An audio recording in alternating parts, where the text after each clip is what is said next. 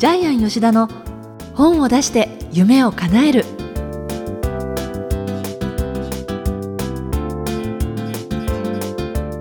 小林まどかです。ジャイアン吉田の本を出して夢を叶える。ジャイアン今回もよろしくお願いいたします。はいよろしくお願いします。えー、さて今日はですね、はい、あのいい本を読みましょうのコーナーがはい。ある素晴らしい一冊の本を紹介するんですがそのタイトルにちょっとちなんだオープニングっていうことで、はい。えーまあ今日ご紹介する本のタイトルは嵐の夜になんですが、はい、はい、ちなみにあのジャイアンですね。え先週嵐にしやがらに、ええ。ー出ました。嵐つながりでちょっと報告しようってそうですね。はいことですよね。あの面白いと思うんですけど 嵐にしやがらに出たので、ええ。ー今回取り上げる本は嵐の夜に 前から嵐の夜には取り上げようと思ってたんですけどちょうどねリンクしましたね。リンクしまして、ええ。ー日テレの土曜日、はい。えー9時からなんですけれども、ええー一応まだ私番組は見てないんですけども、えーそうなんです。この収録はまだね、はい。配信のあの1週前に収録してますので、はい。私も実はまだテレビは拝見してないんですが、はい。ジャイアンがね「あのまどかさんってちょうど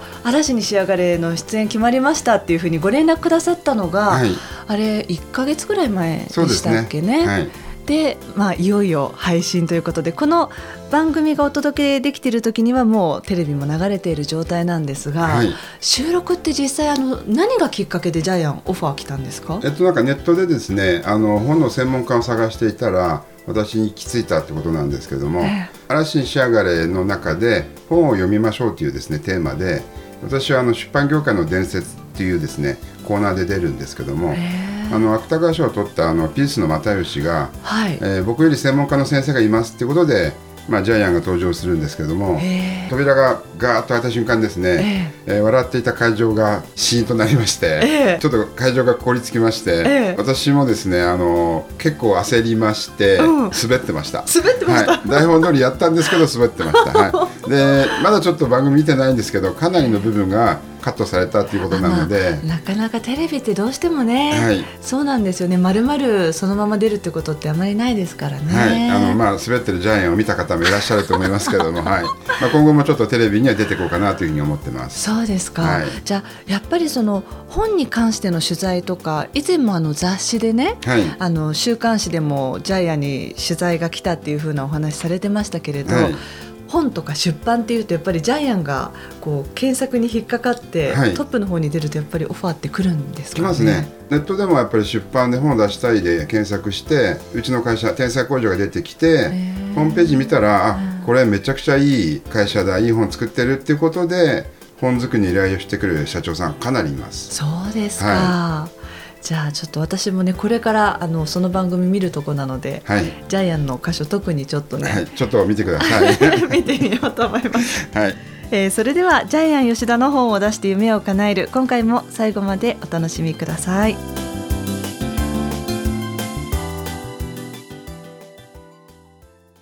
続いてはいい本を読みましょうのコーナーです。えーこのコーナーはジャイアンが出版プロデュースした本も含めて世の中の読者の皆さんに読んでいただきたいといういい本をご紹介しているんですがジャイアン今回の一冊は、えー先ほどご紹介したように、はい。嵐がまあテーマになっているんですがタイトルからお願いしはい。ます、、今回紹介する本ですけども「嵐の夜に」これ完全バージョンですね。作は木村雄一絵は阿部寛えー最初はですねこれ20年前に出たんですけども「はい。嵐の夜に」っていうこれが一章なんですけど一章分を絵本にして出ました。はい、でその後ですねやっぱり非常に反響があってですね、はい。でどんどんどんどん2冊目3冊目と出ていってですね、えー。最終的に7章まで。そうですね、7章まであるんですけど、6章まで出て、多分映画化っていう話が出てきたと思いますけども、はい、で、これ、あの、テーマがですね、禁断の恋なんですよね。狼とはい。ヤギが、まあ、嵐の夜、真っ暗闇の中にでですね、避難してそこで出会うんですけども、まあ、暗闇なのでお互いの、えー顔がわからない。そう、しかもその小屋の中で、え稲光がビカビカって光ると、一瞬小屋の中が明るくなって、ええ。目の前にいるのが狼、はい。そして目の前にいるのが餌であるはい。ヤギだって分かるタイミングがあるけれども、お互いちょっとそっぽ向いてたりしてお、互い目をつぶってたりしてね。ギリギリまで正体が分からないでい。るわはい。けで、あ。の、まあ、お互いに嗅覚が優れてる動物なんですけど、ええ。ー嵐の夜にやっぱり風邪をひいて、鼻が詰まって匂いがわからないみたいな設定もあるんで、ええ。やっぱり映画になるだけあって非常に映像的な場面がたくさんありますよね。で、二人は嵐の日に会って非常に意気投合して、次の日、会う約束をするんですよね。はいそのまま暗闇の中で、嵐が止んで暗闇の中で別れていくんですけども、で、合言葉は嵐の夜にって、じゃあ明日会おうねって言って、絵本はここで終わるんですよね。で、読者はいろいろイメージするわけですよね。ええ次の日、昼会って、食べられちゃうのかなとか、と、どうなんだろうそこで終わった絵本なんですけども、また続きがあるんですよね。はい、これちなみにね、はい。このもともとは嵐の夜にすべてひらがなで、はい。この絵本が出まして、はい。今日ご紹介しているのは、まあ、完全版ということで、はい。続編もすべて収録した全て収録してね、あの、はい。収まっているものなんですが、はい。さらに最後の一生分ですよね。ええ。最後の出会いですね。結末を言ってしまうと、記憶をなくした狼がまた、えーヤギに出会う最後の部分まで収録されている本ですね。はいはい。読者が、はいこの先どうなっちゃうのっていう、あまりにも気になる終わり方じゃないですか。はい。その声に応えるために、2章3章ってこう出てきたどんどんどんどんんですか作っていったんですけども、で、これ話がですね、全部整合性が取れていて、破綻が全くないですよね。ないです。はい。あの、後で付け足した場合、どっかでおかしな場面が生まれたり、えあの、世界観が壊れたりするんですけども、あ、やっぱそういうものですか。はい、それが全くないんで、まるで、私はこの完全版で初めて読みましたけれど、え単に一章ずつ続きだっていう感じで私は読んでいたので、と思いますよね。えーところが実は絵本として何冊も出てたっていう。別のものとしてね。びっくりしてますけどね。で、二人はまた次の日また会うんですけども、で、ずっとこれ、狼が、やっぱり狼の本能で食べたいんですよね。めいちゃんっていうヤギの子供なんですけども、一冊目は絵本で完結してあるから、なんと名前が出てくるのが二冊目からっていうですね。狼の名前名前はガブっていう名前をですね、初めて与えられるんですけども、で次の日二人はピクニックに行くんですけども、ある晴れた日にですね、狼がお弁当を落とすんですよね。まあ、そのお弁当っていうのもちょっと気になるんですけども。で、どうしても目の前のお尻振って歩いてるメイちゃんを食べたくて食べたくてしょうがないけど我慢するみたいな話で。今度はまた3冊目はですね、そのメイちゃんの友達、要するにヤギの友達が狼に気をつけろってことでですね、で、また2人は今度は胃薬の湖に行くんですけどもね。で、胃薬の湖に行くと、もう食欲がどんどん増進してしまうんですけども、そこでまた狼はヤギを食べたいというふうに思うんですけどもね。で結局、えーヤギの仲間に狼に手を振ってるところを見られてしまうんですよね。で、ここでまた3章が終わりますよね。で、さらに今度は4章なんですけど、霧の中で、今度はガブも他の狼たちにヤギと付き合ってることがバレて、はい大変な騒ぎになるんですよね。はい。で、その時にまた、メイちゃんは、狼たちの親分であるバリーに食われそうになるんですけども、上から岩が落ちてきて助かるんですけどね。で、まあ、この中で非常にいいセリフがあるんですけども、えー狼のですね、えーガブが、えーメイに言う言葉で、僕はねって、ヤギの肉じゃなくてヤギが好きなんですっていう。これ結構いい言葉なんですけどね。で、それからさらにですね、今度は、えー二人が密会していることがですね、ヤギたちにもバレる。狼たちにもバレる。これが五章である、土砂降りの日にっていうタイトルなんですけども、お互いに、えー相手の秘密を探れ、相手をスパイしろって言われたんですよね。で、相手を利用しろって言われてですね、えー結局二人はですね、それをお互いに告白して、最後は、お互いのもう居場所に帰れなくなってですね、谷川に身投げしてしまうんですよね。ここで終わってしまいます。もうすごいですよね、これね。波乱万丈の人生ドラマなんですけど。それから今度は7章ですか。えー吹雪の明日。で、二人はあの、川の流れの中から、まあ、助かるんですけども、結局、えー狼がですね、裏切り者を、えー生かしておけないってことで、二人は山の上に逃げるんですけども、吹雪になってですね、えー結局、吹雪の雪の中にですね、穴を掘ってまあ、避難するんですけども、そこで何日も何日も食べない。で、結局、狼は、えー、ヤギを食べたいんだけども我慢してくる。で、またそこに今度は狼たちが追いかけてきて、ヤギを助けるために、ガブは外に出て行って狼たちと戦って、ナダレと共に山を転げ落ちていくっていうですね、うん、悲惨な場面になります。うん、そして、最後、もうこれはちょっとお話、結末も全部話してしまいますけど、二人はですね、あの、たくさん草が豊富の緑の森へですね、向かっていくんですけれども、結局、えー、メイは生き残って緑の森へ行ってですね、ずっと毎日ですね、ガブが帰ってくるのを待ってるんですけども、まあ、もちろんガブはほとんど亡くなってる可能性も高いんですけども、もうそこに帰ってくるんですね。えー、もう上と怪我でボロボロになりながら、で、ところがそのガブがですね、記憶を失ってるんですよね。で、メイは、えー、自分の最愛の親友が帰ってきたんで、走っていくんですけども、今度はガブは獲物として草原を走っていって、結局メイはガブに捕まってですね、食べられる？か、どうか？る、はい、その寸前なんですけどね。ちょっと結末はじゃあ言わないようにしますけども、ここで大きなドラマがあります。はい、という形でですね、これは本当に名作だと思います。素晴らしいですね。はい。これ、嵐の夜に、それから2章3章と続いていくのが、ある晴れた日に、雲の切れ間に霧の中でって全部ひらがななんですけれど、はい、これ中も読んでいくとほとんどひらがなが多くて漢字にもすべてね振り仮名が振ってあるんですけれど、はい、でもこれ子供向けの作品じゃなくてね大人が十分教わることがいっぱいあるんじゃないかなって。そうですね。これ大人も読めますね。ね。通常小さい子供の本を書くときには分かち書きといってですね、ええ、単語が1個あったらその後一字空けていくんですけども、例えば、ゴーゴーと叩きつけてきたっていうのがですね、これ、句点が一つもなく、ゴーゴーと叩きつけてきた、全部ひらがなで書いてあるんですけども、分かち書きっていうのは、ゴーゴーとの後に一字空けるんです。で、叩き、一字空けてつけてきたみたいな感じでですね、子供が読みやすいようにですね、はい、あの、句読点以外に一字空けるんですけども、でこれはその子供用の、やっぱり、童話絵本ではなくて、やっぱり大人が読んでもそのまま読めるように、普通の文章で書いてますね。スペースどこにもないですね。ないです。ただ、あの、句点は非常にたくさん対応されているので、そ、ねえー、そこがちょっと、あの、若口書きみたいな形に代用されてますね。はい、ちょっと専門的な話ですいませんでした。これはですね、2016年、中村獅童がですね、歌舞伎でもね、演じてますよね。あ、そうなんですか。はい、非常に長い、えー、ロングランの公演になってると思いますけども。はいこの本がですね、ちなみにやっぱ300万部売れてるそうです。ねはい。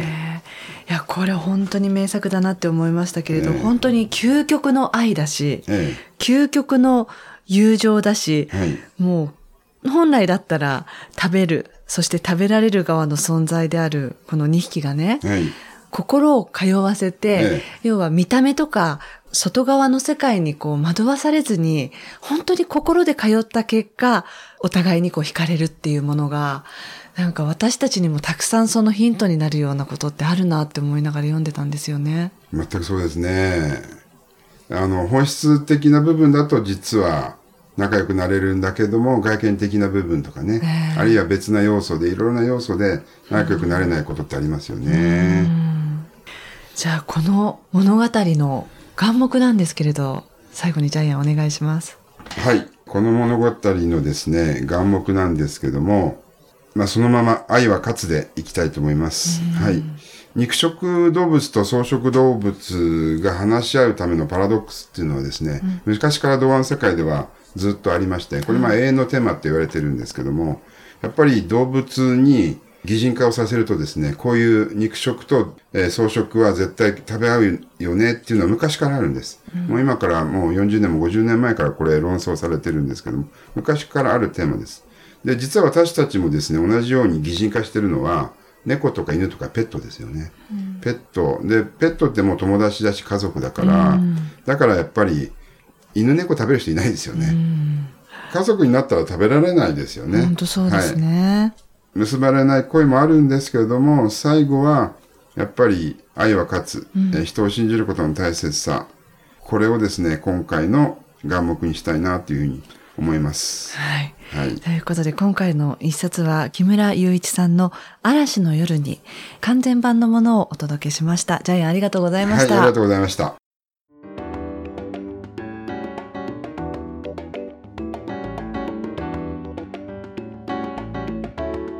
続いては本を出したい人の教科書のコーナーです。このコーナーは本を出すプロセスで出てくる問題を毎回1テーマ絞ってジャイアンに伝えていただくんですが、今回のテーマ何でしょうか？はい、えー、今回はですね、恋愛をテーマにどんな本が書けるか。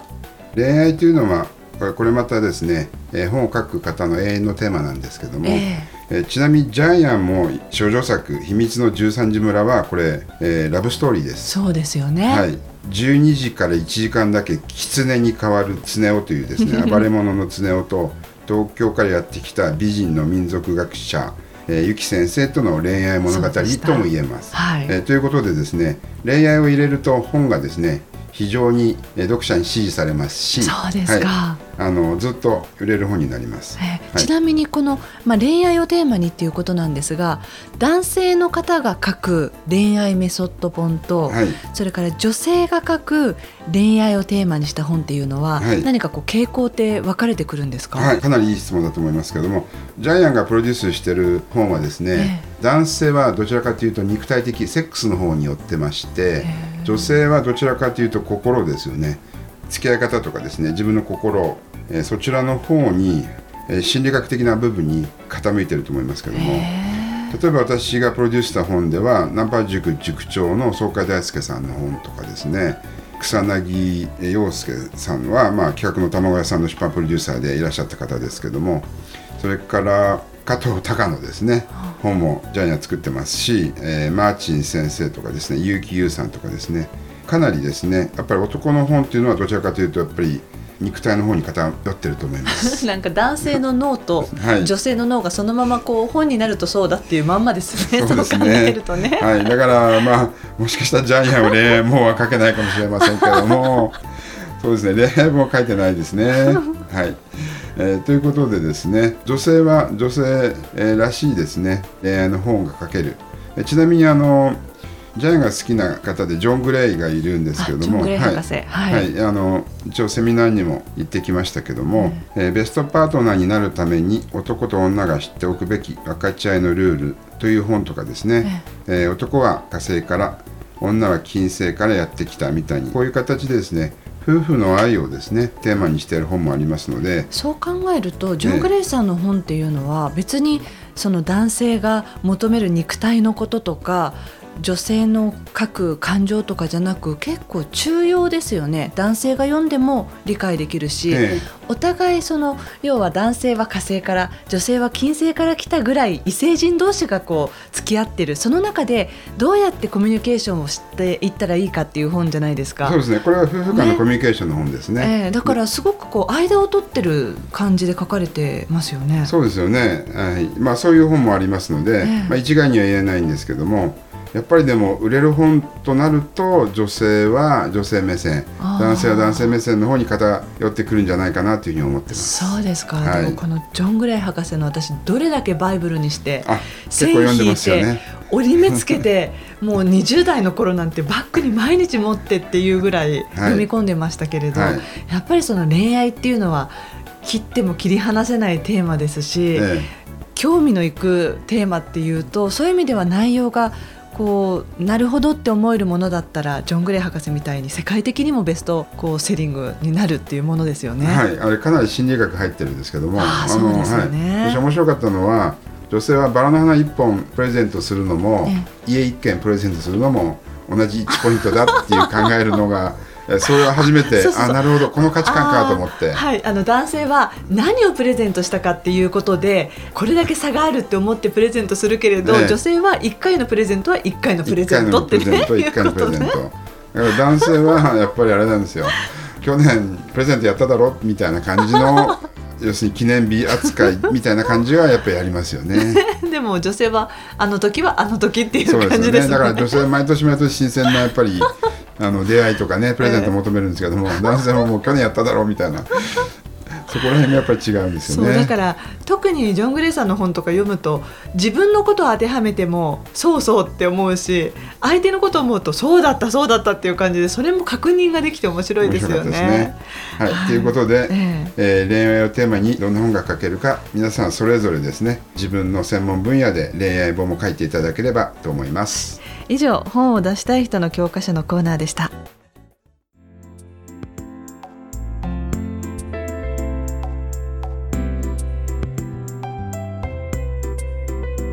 ジャイアン吉田の本を出して夢を叶えるいかがでしたでしょうか？この番組ではジャイアンへの質問もお待ちしています。出版に関する質問など何でも構いません。天才工場のホームページをご覧になってみてください。